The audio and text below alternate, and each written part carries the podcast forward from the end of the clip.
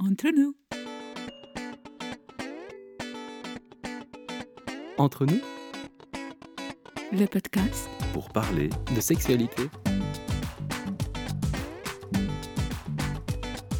Par vous, avec vous.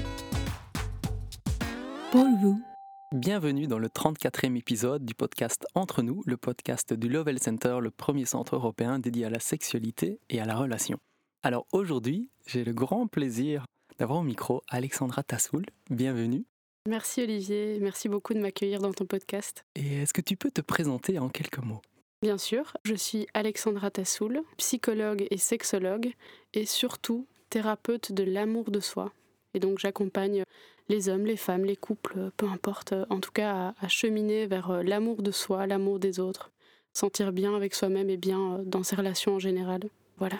D'ailleurs, si ça vous parle déjà, l'amour de soi, je vous invite à découvrir ce qu'Alexandra euh, publie sur euh, les réseaux sociaux, sur Internet. On voit que c'est sa passion, elle en parle avec beaucoup de nuances, de finesse, de détails auxquels on ne pense pas toujours. Parce que définir l'amour de soi, c'est pas toujours évident. Et quand c'est sa passion, évidemment, ça va permettre de guider les gens vers eux-mêmes et de rayonner au plus beau de leur plus belle énergie. Je vous invite à découvrir son site internet qui sera dans les liens dans l'article du podcast. Est-ce que tu peux nous partager quelle est ton intention en enregistrant ce podcast? Alors mon intention, c'est vraiment de partager mon histoire avec honnêteté et vulnérabilité. Parce que je pense qu'on a tendance dans la société à vouloir toujours montrer ce qui va bien, tout ce qui est beau, tout ce qui fonctionne. Or, on est tous des êtres humains, on a tous des difficultés, des mal-être. Et ça fait du bien aussi d'avoir du partage par rapport aux parts d'ombre, à la vulnérabilité, aux difficultés. Et c'est vraiment un message d'espoir que j'ai envie de transmettre parce que, avec toute ma vulnérabilité, je vais vous transmettre aussi que on peut y arriver et on peut s'aimer profondément alors que c'était pas gagné du tout, du tout, du tout.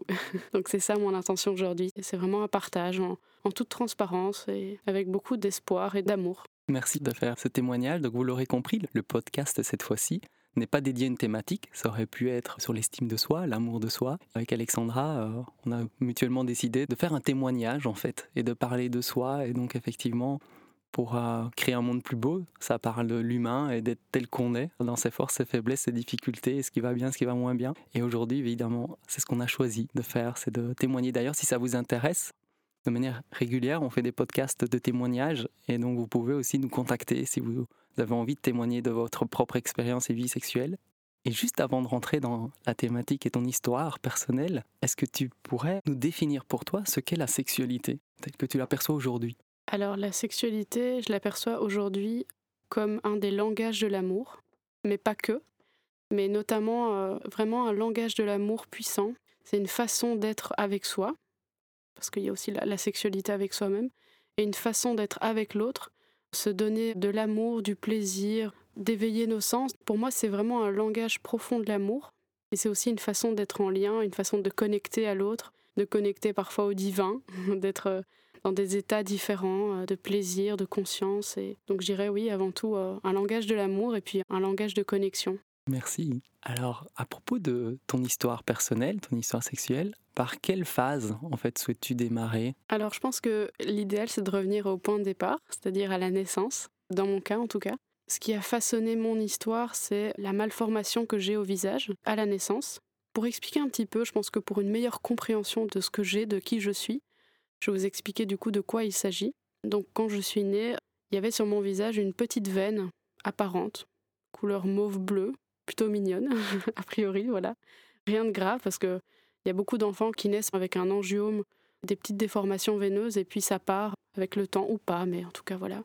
Dans mon cas, c'est ce qu'on a cru au tout départ. Et puis au fil des mois, au fil des années, c'est une malformation qui a pris de plus en plus de place, c'est-à-dire que la petite veine qui était toute seule est devenue euh, plusieurs veines, un amas, si tu veux, coloré, et puis de plus en plus volumineux, qui a pris de l'espace pour s'étendre donc au niveau de ma joue, au niveau de mon œil, pour situer un petit peu au niveau de mon sourcil intérieur, juste au-dessus de mon œil. J'ai commencé à avoir tout doucement une grosseur qui se développait au niveau de mes lèvres, de ma lèvre supérieure. Il y avait aussi un amas de veines, etc. Et donc voilà, en fait, depuis le départ, il y a eu à ma naissance une petite veine qui au fil des années s'est vraiment développée puisque tout ce qui est veineux c'est vivant et donc le point de départ c'est ma naissance et le démarrage avec cette malformation veineuse au visage. Et comment tu le lis spécifiquement dans ton histoire par rapport au fait que c'est intimement lié à ton histoire sexuelle en fait? Alors je le lis à mon histoire parce que au départ ça a été l'horreur. Vraiment au départ je me détestais euh, totalement. En fait, j'avais aucune estime, aucun amour de moi-même. J'ai vraiment euh, commencé ma vie en me détestant profondément, en vivant des moments très compliqués par rapport au rapport que j'avais avec moi-même. Alors, je vais l'expliquer par la suite. Heureusement, il y a eu plein d'étapes, de phases qui m'ont permis aujourd'hui d'être là devant toi et d'aider de nombreuses personnes à s'aimer. Mais au départ, ça a été très, très, très compliqué. Les premières étapes, le premier rapport que j'ai eu avec moi-même, c'était vraiment de la haine. Je ressentais beaucoup d'injustice par rapport à cette malformation parce qu'en fait je comprenais pas pourquoi j'avais ça. Ça sortait un peu nulle part. C'est une maladie rare en fait. C'était pas connu par les médecins, c'était connu par personne et donc en fait j'ai fait euh, toute une série de médecins partout en Belgique. Personne ne comprenait de quoi il s'agissait. Personne ne savait m'aider avec ma maman. On a vraiment cherché toutes les solutions possibles et imaginables, ne serait-ce que pour comprendre. Et puis on voyait que ça évoluait. Donc on se sentait vraiment impuissante ce qui se passe, c'est que c'était aussi nouveau pour les gens. C'était totalement euh, bizarre, en fait. Une enfant avec. Euh, et puis là, aujourd'hui, tu me vois, j'ai beaucoup changé. j'ai subi cette opération. J'ai beaucoup changé. Mais c'est vrai qu'à l'époque, c'était très compliqué et euh, vraiment, je ressentais beaucoup d'injustice, beaucoup de moqueries de la part des gens. Et du coup, moi-même, j'avais beaucoup de mal à, à m'aimer voilà, et à m'accepter. Dans cette première phase que tu partages, Alexandra, je ne sais pas la durée que ça a pris dans ta vie, évidemment, avec cette opération, j'imagine qu'il y a eu de nombreuses années. Quand tu parles de ce que signifie l'amour, l'amour, la sexualité pour toi, c'est un langage de l'amour. Et là, effectivement, tu parles d'incompréhension, d'injustice, de haine ou d'un désamour vis-à-vis de toi on imagine le grand écart qu'il y a entre euh, le point de départ où finalement tu une énorme incompréhension vis-à-vis de toi, ton corps, et puis finalement de se dire bah, la, sexualité pour toi c'est un langage d'amour et donc il y a eu un cheminement énorme en fait qui a dû suivre ce point de départ dans la vie qui est quand même très rude, qui a amené beaucoup d'épreuves j'imagine. Est-ce qu'il y a eu des éléments euh, charnières qui ont modifié cet état? Alors oui, il y a vraiment eu euh, beaucoup d'étapes, beaucoup d'éléments charnières. Effectivement, ça s'est fait au fil des années, je dirais déjà que à mes 8 ans, il y a eu un événement charnière, c'est que j'ai enfin rencontré un médecin qui savait de quoi il s'agissait. Donc il était à Paris. Il est venu à Bruxelles. C'était un jeune médecin j'allais être la première personne qu'il allait opérer pour cette maladie. donc j'ai subi ma première opération à 8 ans. Et là, moi, j'ai vu cet homme euh, comme un sauveur, en fait, avec ma maman. Voilà, on était hyper heureuses parce que la première opération a très bien fonctionné. Il a permis que la grosseur que j'avais au niveau de l'œil disparaisse et devienne une simple cicatrice. Et il a aussi permis de diminuer un tout petit peu le volume au niveau de ma joue. Et en fait, ça, pour moi, ça a été énorme parce que ça a été un message d'espoir. Et j'étais déjà une euh, guerrière, une battante dans ma vie parce que j'avais toujours l'impression que je devais prouver des choses et je devais me donner deux fois plus pour euh, montrer ma valeur. Mais là, je dirais que la haine était le moteur de ma force et à la haine s'est mêlé l'espoir. Je dirais que je me suis transformée en une petite guerrière la première chose de mon cheminement, c'est que j'ai gagné en confiance en moi parce que j'ai vraiment tout donné, toujours, pour me surpasser, pour prouver. Donc la base n'était pas des plus saines, dans le sens où ce que je voulais, c'était montrer que je valais quelque chose, que j'étais pas juste cette malformation, puisque forcément j'avais beaucoup de moqueries, beaucoup de jugements, beaucoup de rejets, sans même savoir qui j'étais au fond. Et je trouvais ça injuste, et donc là, je me suis, entre guillemets, battue pour prouver que j'étais quelqu'un quand même, chaque fois que je faisais quelque chose, j'essayais d'exceller. Voilà, mon but dans la vie, c'était être la meilleure. Que je faisais du sport ou à l'école ou peu importe, enfin, quoi que je fasse, en fait, j'ai essayé de me donner à fond. Et ça, ça a été vraiment un premier élément. C'est grâce à cette opération où j'ai, je pense, repris de l'espoir. Ça m'a donné une énergie. Et toutes ces réussites, tous ces accomplissements que j'ai faits au fil de mon adolescence, enfin de mon enfance et de mon adolescence, ça m'a donné une grande confiance en moi. Donc je ne m'aimais pas, j'avais pas d'estime, mais au moins j'avais confiance en moi d'une certaine manière, dans certains domaines. Et ça, c'était déjà vraiment énorme. Ça m'a déjà donné une belle énergie. Ça, ça a déjà été un moment euh, charnière, je dirais. Comme tu le sais, en tant que sexologue, le rapport au corps a énormément d'importance sur la sexualité d'une personne. Et donc le début est orienté avec ce que les gens voient en premier, le visage en fait. Quand on se souvient de quelqu'un, on a d'abord une mémoire visuelle de reconnaître le visage. D'ailleurs, il suffit parfois de changer euh, un homme se déguise en femme ou une femme en homme, ou bien euh, au carnaval, ou changer de coiffure, ou maquiller, et on reconnaît parfois pas quelqu'un. Donc le visage est extrêmement fort. Et d'un autre côté, il y a tout le reste du corps. Quelle était la place pour toi du reste du corps, et entre autres la partie génitale ou le reste de ton corps féminin? Quel était ce lien? Alors, Justement, c'est bien que tu viennes avec cette question-là parce que j'ai aussi développé un peu une obsession par rapport à mon corps. Bon, c'est un peu triste à dire, ou voilà, en tout cas c'est ce qui s'est passé, c'est que je me disais bon bah j'ai déjà pas un joli visage, alors il faut au moins que j'ai un beau corps. Tu vois ce que je veux dire? C'est un peu, euh, voilà, je j'essayais de miser entre guillemets sur le reste et donc effectivement j'ai un peu eu un rapport au corps compliqué. Je me sentais grosse, pas belle, etc. De manière générale, mais j'essayais d'avoir un contrôle sur mon corps de compenser avec euh, d'autres aspects. Et je pense que du coup, la sexualité dans ses débuts, c'était aussi, c'était pas tourné vers moi, c'était tourné vers l'autre. Donc euh, mon propre bonheur, mes propres envies, mes propres désirs, je les prenais pas du tout en compte forcément. C'était plutôt un moyen d'être aimé par l'autre ou d'augmenter ma valeur pour l'autre, sans que ça n'aille dans des excès. Mais en tout cas, c'est clair que je me suis jamais moi-même mis au centre de ma sexualité à ce moment-là. Tu parles de haine et d'espoir qui se mélangent, ensuite un sentiment d'handicap où tu ressens le besoin de compenser, et finalement ce rapport au corps où je me demande comment s'est passé à l'intérieur de toi cette notion d'attirance que tu peux avoir vis-à-vis de toi et des autres, et le sexe pile, tu vois, le côté d'avoir une certaine fierté malgré tout et de se sentir attirant dans le rapport à l'autre, il y a quand même ça, il y a l'apparence ou le rejet, l'ouverture ou la fermeture, l'ouverture ou la peur, et donc c'est omniprésent finalement dans ta vie avec ce rapport au corps, qui est quand même notre premier euh, ancrage et présence à l'autre et à soi. Alors ce que j'ai pu euh, observer avec le recul, avec les années, c'est que en fait, donc moi je ne m'aimais pas et je ne me sentais pas attirante, et j'étais pas non plus forcément attirée par les autres. En fait, c'est quand tu as une blessure de rejet, ben, on voit hein, Lise Bourbeau, euh, tu vois, elle, explique le triangle, c'est je me rejette, les autres me rejettent et je rejette les autres. Et moi j'étais un petit peu dans ce rapport-là par rapport aux autres, c'est-à-dire que je me jugeais, mais je pense aussi que je jugeais les gens. Donc physiquement, je veux dire. Hein. J'étais assez critique. Bon, heureusement, j'ai jamais fait de remarques désobligeantes à qui que ce soit. Mais je sais que moi, par exemple, j'avais un focus sur les jambes. Euh, voilà, il faut absolument avoir des fines jambes, etc. Le truc que je regardais chez les gens, c'était leurs jambes j'étais critique, entre guillemets. Je me disais, ok, etc. Je me sentais pas attirante, je me jugeais, et en même temps, je voyais pas le côté attirant chez les gens, et je les jugeais d'une certaine façon, et encore une fois, je le dis, c'était dans ma tête. Et après, il y avait toujours cette échelle où je les trouvais quand même mieux que moi, mais euh, le rapport, je veux dire, sain, d'attirance, d'amour, etc., je pense pas qu'il était présent à ce moment-là. Quelle a été l'étape suivante dans ton parcours? Alors, L'étape suivante, qui s'étale sur euh, plusieurs années, c'est que je te disais, à 8 ans, je me suis fait opérer pour la première fois. Ça a fonctionné, c'était génial, euh, voilà, c'était un beau message d'espoir. Et ensuite, au total, je me suis fait opérer donc 7 fois, dont seulement deux fois où on a eu des résultats. Donc la première et la dernière fois, ça a fonctionné. Toutes les autres fois, ça n'a pas fonctionné. Mais il faut savoir que c'est une opération lourde en termes de convalescence. J'étais après pendant un mois vraiment pas bien.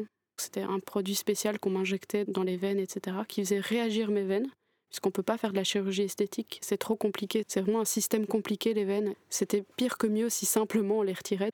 On injectait une sorte de produit qui faisait réagir très fort les veines et qui les faisait gonfler. Pendant un mois, je me retrouvais le visage totalement déformé, deux fois plus gonflé que d'habitude.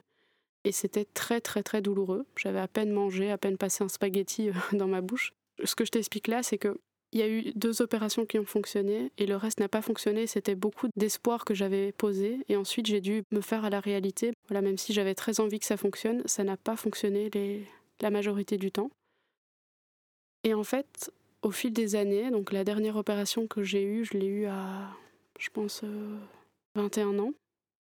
Je me suis vraiment dit qu'il était temps d'arrêter de me battre. Je t'ai parlé de la guerrière en moi. Elle a pris beaucoup de place. Je me suis beaucoup battue, donc j'avais, comme je t'ai dit, beaucoup de haine, etc., qui m'a donné une force et beaucoup d'espoir. Enfin bref, j'étais dans, dans un combat, en fait, un combat contre moi-même, par rapport à mon corps, comme je te l'ai dit, etc. Et aussi par rapport à cette malformation que j'essayais de combattre avec des opérations, quoi, qui étaient super dures. J'ai dû en fait arrêter parce que je devais être juste réaliste et me rendre à l'évidence, ça ne fonctionnait pas. J'ai juste décidé de m'accepter, juste entre guillemets, ça a été juste énorme, ça m'a pris des années, mais euh, l'étape d'après, donc après avoir augmenté ma confiance en moi et, m'être donné, entre guillemets, un, moteur euh, pour prouver, pour compenser, etc., j'ai décidé d'arrêter de me battre et vraiment de m'accepter pleinement telle que j'étais. Et ça, c'est vrai que ça a été vraiment une étape euh, énorme dans mon parcours. Merci. Une fois que quelque part tu arrêtes de te combattre, en fait, comment se passe cette transition, la rencontre vers toi-même et vers les autres? Alors, ce que ça a changé, c'est que j'essayais plus trop de me cacher, puisque, comme je te disais, enfin, j'étais vraiment une enfant qui frôlait les murs, etc., une adolescente pareille.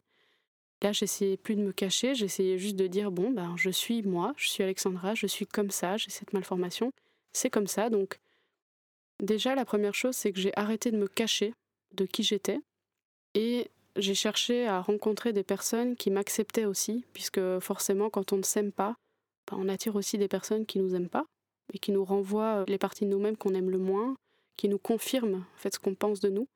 Et donc je pense que déjà j'ai cherché à rencontrer des personnes qui m'acceptaient, qui étaient plus ouvertes, plus tolérantes. Et ça, c'est ce que ça a changé en tout cas dans mon rapport aux autres et dans mes relations. C'est vraiment de pouvoir juste dire, ben voilà, je suis qui je suis.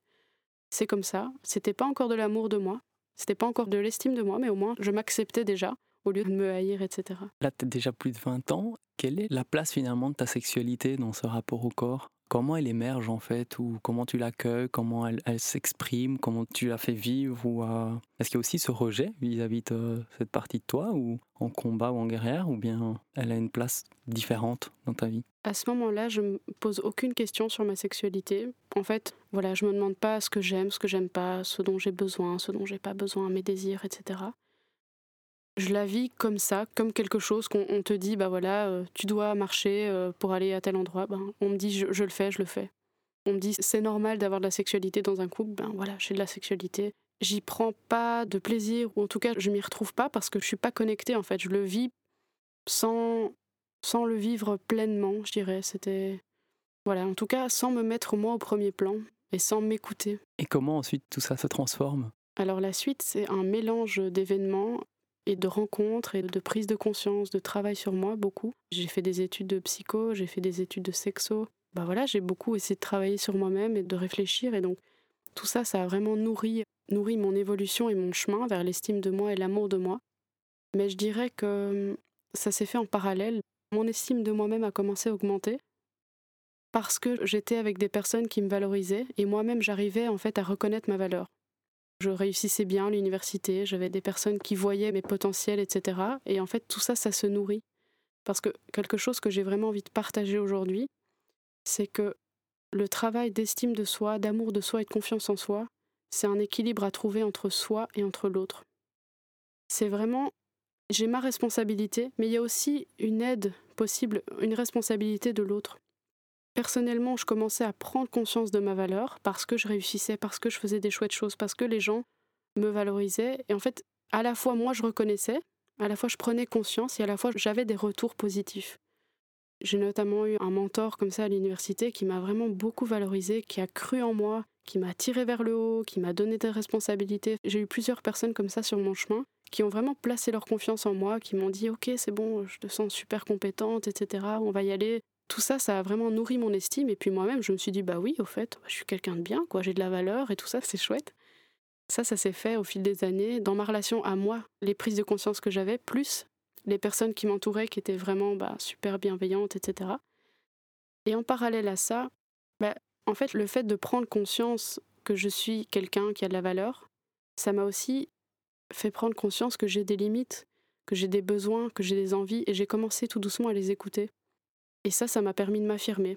Donc là, je me suis rendu compte que j'étais dans une relation, par exemple, qui me convenait pas, où je me suis dit, ah, en fait, c'est ça l'amour, en fait, c'est ça que je veux, en fait, c'est ça. Et, et là, j'ai commencé tout doucement à m'écouter et à faire des choix pour moi. Ça, ça a été aussi la première étape par rapport à l'amour de moi, c'est de me respecter. Déjà, j'avais pris conscience que j'avais de la valeur, que j'étais quelqu'un de bien. À ce moment-là, je me suis dit, ok, qu'est-ce que j'aime, qu'est-ce que j'ai besoin? Et là, j'ai commencé à me respecter, à prendre en considération mes envies, mes besoins, et poser des choix concrets pour les respecter. Donc concrètement, bah, une rupture par exemple. Hein. Se dire, bah, ok, cette personne, en fait, elle est très bien, mais elle n'est pas pour moi. Parce qu'en fait, ça répond pas à mes besoins. L'amour de soi, c'est pouvoir faire passer ses besoins avant les désirs des autres. Alors que l'égoïsme, c'est faire passer ses désirs avant les besoins des autres. Je vais répéter ça. L'amour de soi, c'est faire passer ses besoins avant les désirs des autres. Et c'est ce que j'ai fait concrètement pour la première fois, là, je commençais à faire passer mes besoins, ce qui était important pour moi, avant les désirs des autres. Et là, ben, dans ma sexualité, voilà, j'ai totalement changé, quoi. En fait, je me suis vraiment posé des questions. Je me suis dit, ah, mais en fait, qu'est-ce que j'ai envie? Qu'est-ce qui est important pour moi? Qu'est-ce qui me plaît? Quelles sont les personnes qui m'attirent? Est-ce que c'est un homme? Est-ce que c'est une femme? Est-ce que c'est les deux à la fois? Enfin, pas les deux en même temps, mais dans le sens, est-ce que c'est les deux à la fois? Ou, encore, ça pourrait être les deux en même temps, peu importe. Mais c'est le fait de se poser déjà la question et de respecter aussi ce que j'ai découvert sur moi. Ça m'a vraiment aidé. C'était aussi un premier acte, euh, je dirais, d'amour de moi-même. Merci de tous ces partages. C'est très intéressant de faire cette distinction entre désir, besoin, amour de soi, égoïsme. Et puis euh, de voir qu'il y a un, cheminement parallèle entre ta vie euh, externe et la vie aussi sexuelle. Que les deux sont intimement liés, que tu commences à être créatrice en fait à ce moment-là, de qui tu es aussi dans ta vie affective et sexuelle et d'écouter tes besoins et de poser tes questions. Et quelles sont les questions que tu as eues et les réponses en fait, qui ont peut-être été clés dans ce cheminement et qui peuvent aider peut-être les auditeurs auditrices? Je pense que la question que j'avais, c'était est-ce que je suis aimable exactement tel que je suis? Là, je te dis, bah, j'arrivais à avoir confiance en moi, j'arrivais à m'estimer, mais au niveau de l'amour de moi-même, c'était en chemin, mais c'était pas total. Tu vois, c'était pas un amour inconditionnel de moi-même. C'est-à-dire que j'arrivais à aimer mon corps un peu plus, j'arrivais à aimer mes yeux, mes cheveux, etc. Mais j'aimais toujours pas mon visage. Je l'acceptais, mais je l'aimais pas. Ma question, c'était toujours est-ce que je vais un jour trouver, euh, est-ce que je vais un jour m'aimer pleinement? Est-ce que quelqu'un va un jour m'aimer pleinement? Voilà, c'était plus ou moins ces questions-là. Il y en avait d'autres, mais euh, en tout cas me concernant, c'était vraiment ça. Et là, j'ai fait une rencontre d'une personne qui, justement, c'était un énorme moment charnière par rapport à mon amour de moi-même, c'est que cette personne, elle a vraiment aimé qui j'étais pleinement. Donc c'était limite un atout, voilà. Mon visage, ma malformation, à ses yeux, c'était euh, la plus belle chose du monde, c'était magnifique. C'était beau, c'était la vie, c'était... Et en fait, elle l'a aimé pleinement qui j'étais avec cette malformation. Et quand je l'ai vu m'aimer comme ça, bah, je me suis dit, bah oui, en fait, je suis aimable. Mais oui, en fait, c'est beau. Oui, en fait, il n'y a pas de problème à être différent. Je peux m'aimer euh, pleinement et inconditionnellement. C'est pour ça aussi que j'insiste sur le fait que c'est un équilibre entre soi et l'autre. Parce qu'on est des êtres sociaux et l'enfant, par exemple, quand il naît, c'est pas marcher seul. Il a besoin de son parent, il a besoin de quelqu'un pour l'aimer, pour l'aider, pour le sécuriser. Et il faut pas négliger cet aspect-là. En tout cas, dans mon parcours, je l'ai bien remarqué. Il faut pas négliger le besoin aussi d'être valorisé, d'être aimé par les autres. Alors, on n'est pas toujours né dans un environnement qui le permet, mais c'est aussi de l'amour pour soi. Et ça, je le dis en toute humilité, je pense que c'est plus facile à dire qu'à faire, mais c'est aussi de l'amour pour soi, de pouvoir se dire, là, je suis dans un environnement ou avec des personnes qui ne me valorisent pas ou qui m'aiment pas à ma juste valeur. Et m'aimer moi-même, comme j'ai dit, c'est pouvoir faire passer mes besoins avant les désirs des autres. Et donc là, ça pourrait être bah, justement m'éloigner de ces personnes-là. Et justement essayer de chercher des personnes qui m'aiment pour qui je suis, qui m'aiment inconditionnellement, qui me valorisent, etc. Il y a vraiment pour moi cet équilibre à trouver entre le chemin que je fais avec l'autre et le chemin que je fais avec moi. Et en même temps, c'est pas un chemin, donc comme je dis, qui est tout seul. Hein. Je pense que seul, c'est compliqué aussi. On a besoin de se sentir aimé, valorisé, regardé par les autres. Mais ça doit pas être excessif, c'est-à-dire que toute la responsabilité doit pas être sur l'autre. Parce que bah, dans mon cas, par exemple, je pourrais me dire, cette personne m'aime, mais si il ou elle me quitte, ouf, ça va être la fin du monde, qui va m'aimer enfin, Tu vois ce que je veux dire? Si tu mets toute la responsabilité sur l'autre, c'est très compliqué. Et à la fois, toute la responsabilité sur toi-même, c'est pas possible. C'est un petit peu un équilibre à trouver entre euh, cette relation euh, et cette co-création euh, de l'estime et de l'amour de soi. Quand on s'est rencontrés il y a quelques jours, tu disais effectivement, on est un animal particulier, l'être humain qu'on est, mais évidemment, on n'est pas autonome, on ne sait pas marcher, on est dépendant finalement du réseau qui est autour de nous, de nos parents ou des personnes qui prennent soin de nous, contrairement à certains animaux, ben, ils naissent et puis ils galopent. Hein, ils sont... On est des êtres relationnels avant tout. Et sur ton parcours, ben, il y a eu des personnes clés. Tu parlais du chirurgien qui t'a donné espoir, ce mentor à l'UNIF qui t'a donné confiance et euh, plus de valeur à toi-même une rencontre amoureuse qui te permet de t'aimer davantage et de se rendre compte que on peut être cette personne en fait pour soi et pour les autres et qu'en fait à chaque instant de notre vie on a un rôle presque essentiel et critique critique dans le sens fondamental. Pour soi et pour les autres on peut être sans le savoir un mentor quelqu'un d'inspirant qui témoigne de par une manière d'être un amour fort. C'est beau de le reconscientiser en tout cas merci de le partager parce que c'est vrai que choisir les personnes autour de nous c'est fondamental quoi pour se faire du bien. Oui et c'est choisir. Le mot que tu as utilisé il est important Là, ça fait partie de ma responsabilité. Je suis pas responsable des autres et ce qu'ils me disent. Il y a des personnes qui effectivement me trouveront pas euh, jolie, etc., ou qui vont pas m'aimer. Mais il y en a d'autres qui vont m'aimer et ça, c'est ma responsabilité de me tourner vers ces personnes-là.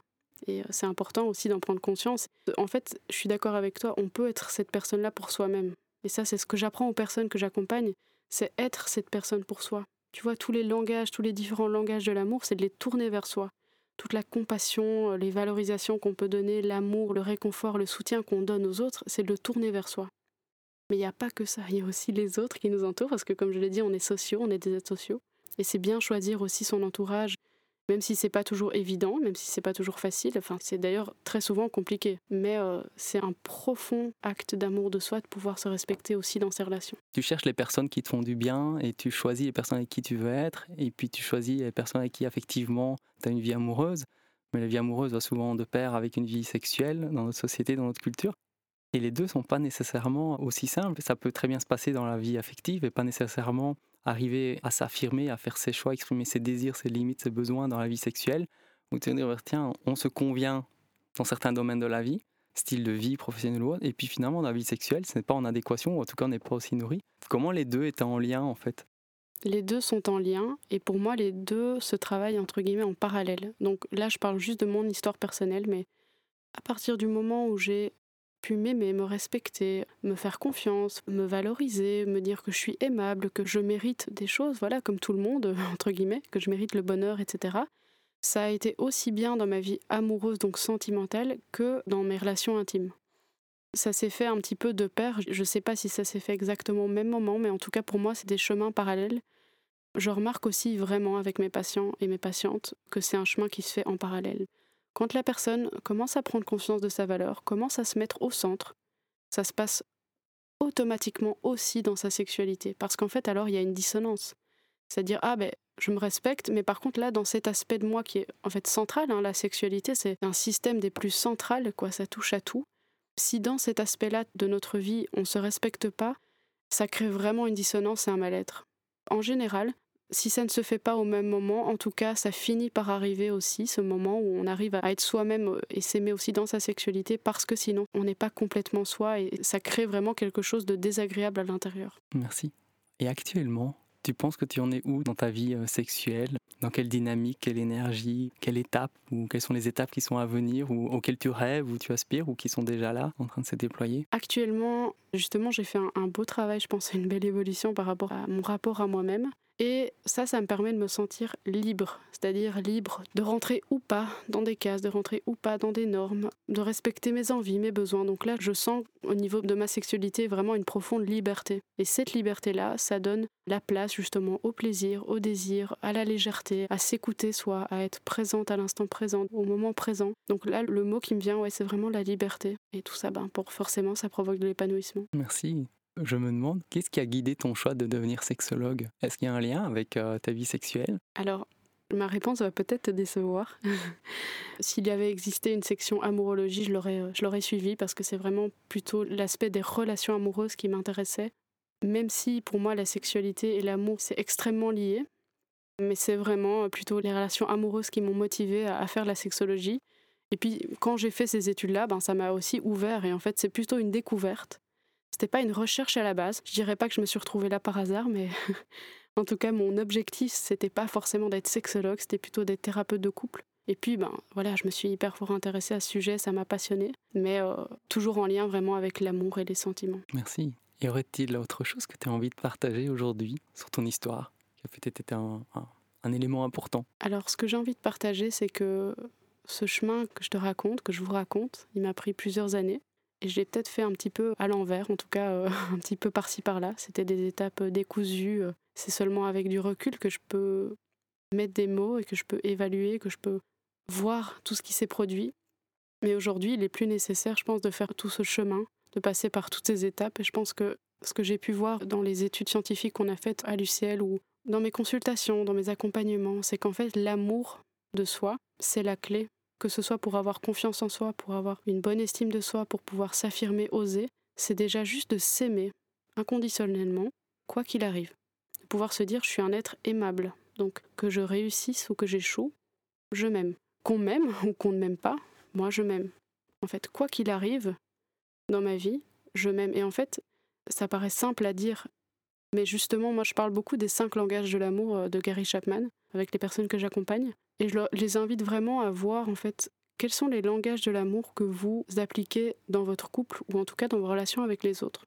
C'est-à-dire quels sont les langages de l'amour que vous préférez, que vous utilisez, et quels sont ceux que vous aimez recevoir de l'autre. Alors déjà les gens un petit peu euh, voilà se questionnent, évaluent un petit peu tout ça. Et ensuite c'est l'idée de se dire ok maintenant comment au quotidien on peut retourner ce langage, ces différents langages vers soi. Comment est-ce que prendre un bain, c'est s'aimer? Comment est-ce que dire non désolé, je ne sais pas aujourd'hui venir, voilà, j'ai un empêchement, c'est aussi s'aimer?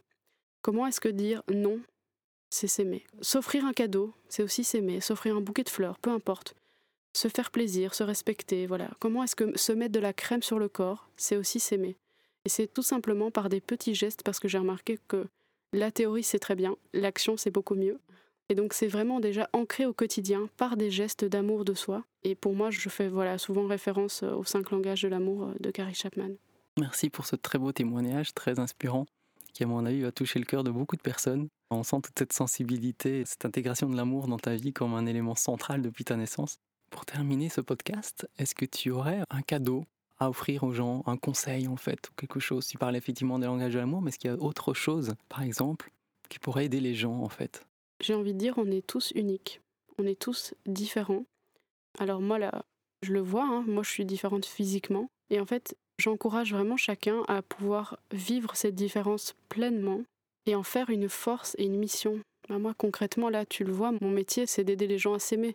Pourquoi? Parce que j'ai eu ce parcours-là. Et donc, en fait, je le vis comme un cadeau aujourd'hui. Vraiment. C'est pas de la blague, là, vraiment je me dis, bah oui, je suis née pour ça et c'est génial et je le vis avec plein de gratitude. Je suis contente d'avoir eu cette malformation parce que ça m'a donné de l'empathie, de l'amour pour les autres, etc. Et voilà, enfin, ça m'a donné une mission de vie. Et en fait, je pense que chacun, chacune, a sa différence, a son unicité. Et on essaye malheureusement un petit peu dans la société de gommer tout ce qui dépasse, tout ce qui rentre pas dans les cases. Or, on est tous géniaux, on a tous notre unicité et c'est vraiment pouvoir utiliser cette différence. Arrêter de la masquer, arrêter de la cacher, de ne pas l'aimer. Juste essayer de voir en quoi cette différence-là, cette unicité, cette force, cette sensibilité, elle peut être utile pour les autres, pour soi. Comment est-ce que ça peut devenir un projet, une mission, quelque chose de plus grand que soi? Parce que je pense qu'il n'y a pas de hasard et bah, moi personnellement, si je suis née avec ce visage, il n'y a pas de hasard, je pense. Je pense que c'est le cas pour tout le monde. En fait, ça peut être une unicité dans le physique, ça peut être une unicité dans le mental, dans le psychologique, mais aussi dans ce qu'on vit. Comment est-ce que mon épreuve de vie, qui est unique, qui est compliquée, qui est douloureuse, je peux l'utiliser et en faire une force. C'est pas juste euh, comment je suis différente physiquement. C'est vraiment, en fait, utiliser toutes les parts d'ombre pour en faire de la lumière et c'est ça qui fait la beauté, en fait. Toutes les personnes qui ont des projets incroyables, en général, quand on regarde un petit peu leur histoire, il y a quelque chose de très très fort derrière et elles ont su justement en faire des forces. Donc j'ai envie de dire, arrêtez de vous battre contre ce qui est compliqué, douloureux et juste essayer de. Enfin, juste. C'est possible, je dirais, d'en faire un levier pour répandre la joie et l'amour. Merci beaucoup. Merci, merci.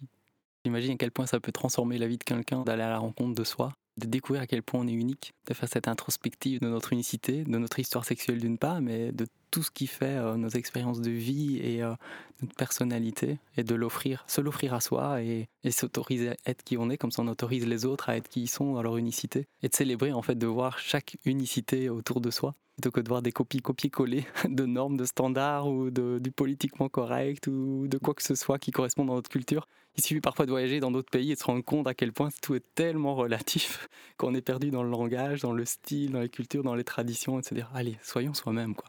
C'est tellement beau. Merci beaucoup, merci. Est-ce que tu souhaites faire une gratitude à quelqu'un par rapport à ton parcours de vie? Je souhaite, euh, j'ai beaucoup de gratitude envers ma maman, qui est une femme exceptionnelle, et qui justement, elle, m'a toujours aimée de manière euh, totalement inconditionnelle. Il y a mon papa aussi, hein, j'oublie pas. Mais euh, je dirais que ma maman, elle m'a toujours vraiment euh, soutenue de A à Z dans tout, tout ce parcours. Et en fait, je me suis seulement rendu compte il y a quelque temps que c'était ça l'amour inconditionnel, c'était celui qui était juste sous mes yeux. Mais j'étais pas capable de le voir. Et donc, beaucoup de gratitude pour ma maman, pour tout cet amour incroyable qu'elle m'a toujours donné. Ah, j'imagine le cadeau que ça va faire pour ta maman d'écouter ça et à toutes les mamans d'ailleurs qui peuvent se reconnaître dans l'accompagnement de leur enfant. Merci beaucoup pour ce partage, Alexandra. Merci surtout à toi, Olivier, d'exister, de faire ce podcast qui est juste euh, incroyable, magnifique. Et tu vois, là, clairement, tu partages beaucoup d'amour. Et je pense que tu dois aussi euh, en recevoir, parce que c'est ce qui est normal, entre guillemets. Moi, j'ai envie en tout cas t'en donner beaucoup. Et de vraiment chaque personne qui écoute ce podcast à simplement se positionner, voir si c'est juste dans leur cœur ou pas, de, de te soutenir aussi. Parce que je pense que c'est ça aussi l'amour, c'est donner, recevoir. Sachez simplement que pour financer euh, ce podcast, pour qu'il existe, il y a besoin d'avoir des dons, il y a besoin d'avoir des gens qui justement soutiennent d'une manière euh, monétaire, financière.